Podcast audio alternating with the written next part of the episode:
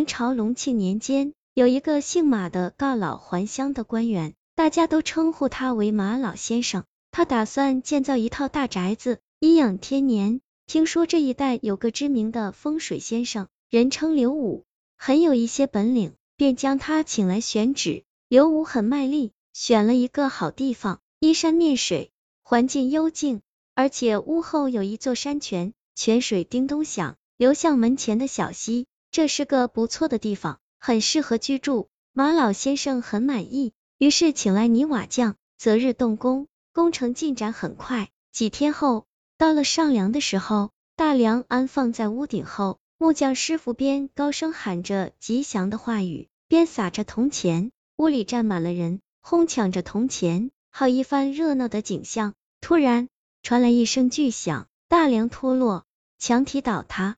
人们惊慌失措的往外逃窜，醒悟过来的马老先生赶紧高喊起来，让人赶快在乱砖堆里救人。人们七手八脚的从乱砖堆里挖出十几个受伤的人，其中两个人伤的最重，肋骨砸断了，被送到小镇上的医馆里抢救。本来是欢天喜地的好事，如今变成了如此糟糕的局面，马老先生的心里别提有多么的窝火。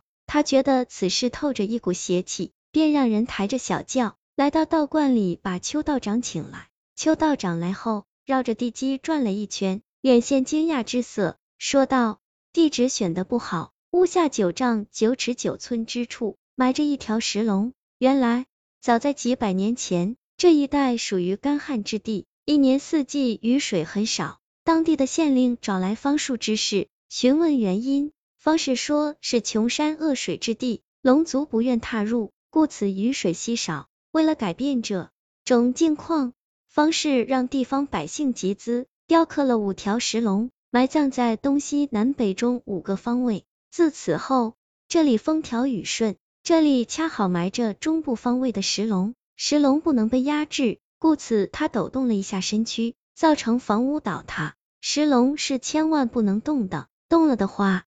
地方上就会出现巨大的灾祸，唯一的办法就是把房屋建在别的地方，恢复这个地方的原貌。邱道长说，虽然事情过去了许多年，老百姓都不知道此事，但是风水先生应该能够看出来，他为何如此糊涂。马老先生心里一沉，看来风水先生刘武故意害他。送走邱道长后，马老先生带着十几个人。气势汹汹的去找刘武，到了刘武家里，发现铁将军把门，邻居拿出一封书信，说是刘武留下的。他一家搬到外地已经好几天了。马老先生打开书信看了起来，边看手边不住的颤抖。原来早在三十年前，马老先生在外地当县令时，遇见了一件案子，一个叫柳大虎的外地人来此地经商。与人发生争执，将人打伤了。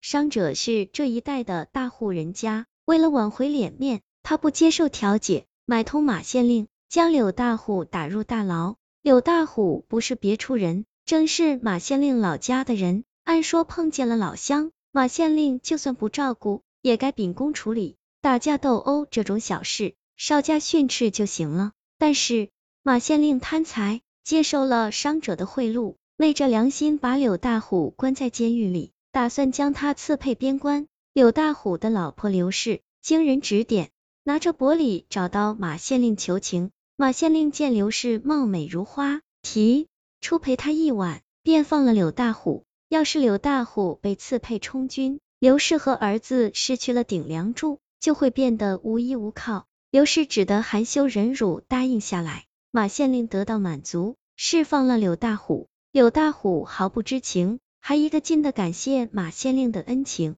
刘氏一直隐瞒着此事，直到二十多年后，他得了重病，弥留之时，才含泪将此事告诉了儿子刘武。而此时，柳大虎已经去世多年，到死都蒙在鼓里。刘武记恨在心，恰好马老先生找他选择建房地址，便故意害他，让他把房屋建在石龙之上。读罢书信。马老先生不由得长叹一声，这是怪不得刘武，怪只怪当初他不该迷恋财色，做出对不起老乡的事情。这一次房屋倒塌的损失，加上治疗伤者的医疗费用，少说也要上千两银子，这都是昧了良心应该得到的报应，完全是他咎由自取。愿接正所谓种善因结善果，种恶因结恶果。做人要有底线思维，不能昧着良心做事。本故事采用了风水的元素，在于借势欲里，劝人为善，与封建迷信无关。